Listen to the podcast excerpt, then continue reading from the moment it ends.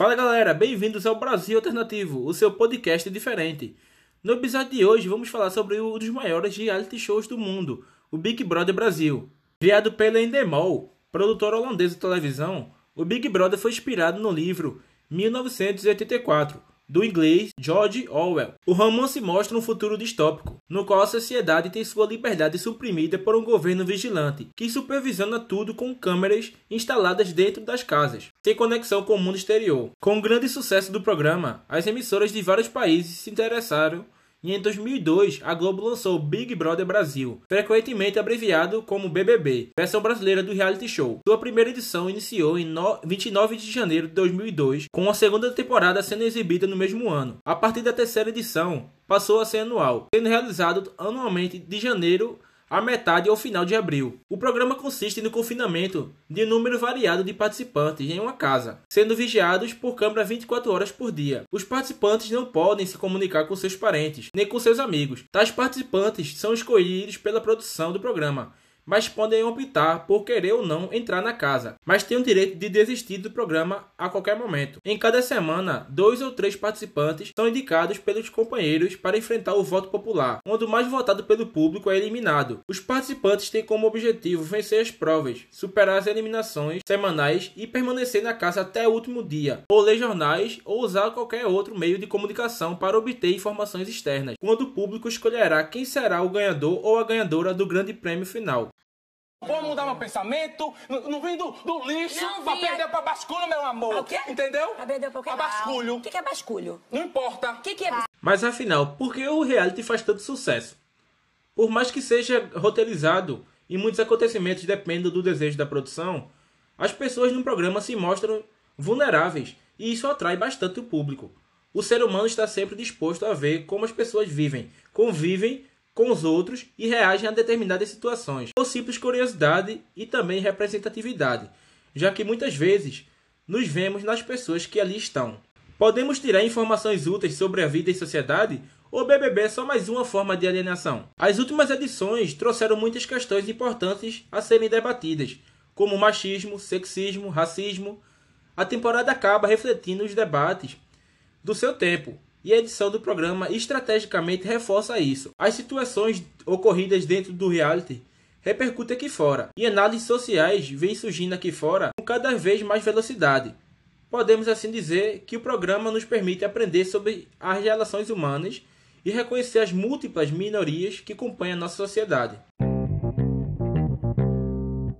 Mas como nem tudo são flores, também existem as críticas ao BBB. Comentários como BBB coisa de alienado, o programa é pão e circo. É muito comum de se ouvir ano após ano quando a nova temporada é anunciada. Coordenação típica de quem acha que o programa é visto apenas por pessoas de baixa intelectualidade. Como dito antes, o programa abre portas para debates necessários e, visto de um jeito saudável, pode se mostrar uma importante ferramenta de comunicação ou uma simples forma de entretenimento. Isso deveria ser visto de forma negativa? Eu tô indignado! Eu tô indignado! Ah! Ah!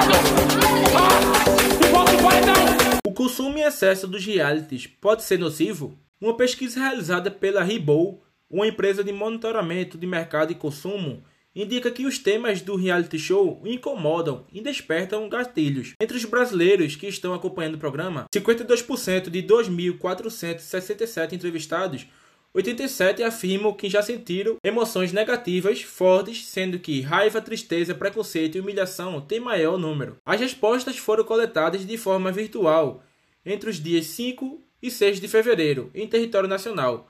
A amostra contou com pessoas acima de 20 anos, englobando todo o público de várias camadas sociais sendo que 56% eram casadas e mulheres. O público tem uma noção de que entretenimento é positividade e não mexe com questões que são negativas, como tragédias, discussões, desencontros e brigas.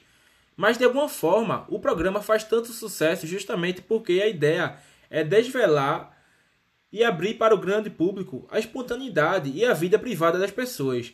E isso lida também com coisas negativas, porque não tem como ter controle, comenta o psicanalista Leonardo Goldberg, doutor em psicologia pela Universidade de São Paulo. Então, sim, o excesso pode despertar o lado negativo do programa, como qualquer outro, mas focar um pouco nas vidas das pessoas como entretenimento não é tão ruim, visto que a, a nossa pode ser tão dura e qualquer forma de escape é bem-vinda. Mas o cancelamento é uma forma de abuso psicológico?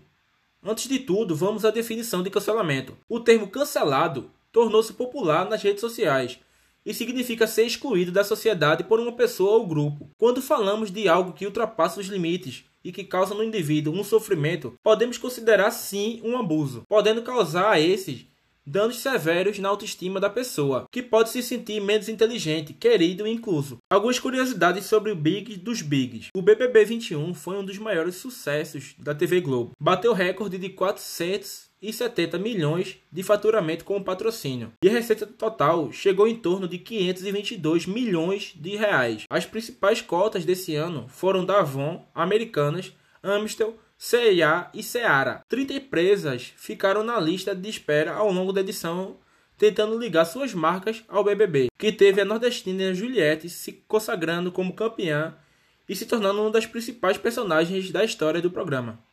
Qualquer coisa me bota no paredão. É bem bonita lá fora. Entendeu?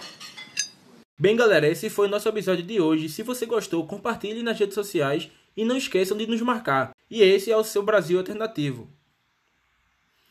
Temos um encontro semana que vem e não esqueça de vir sempre acompanhar o nosso trabalho. Esse é o Brasil Alternativo, o seu podcast diferente.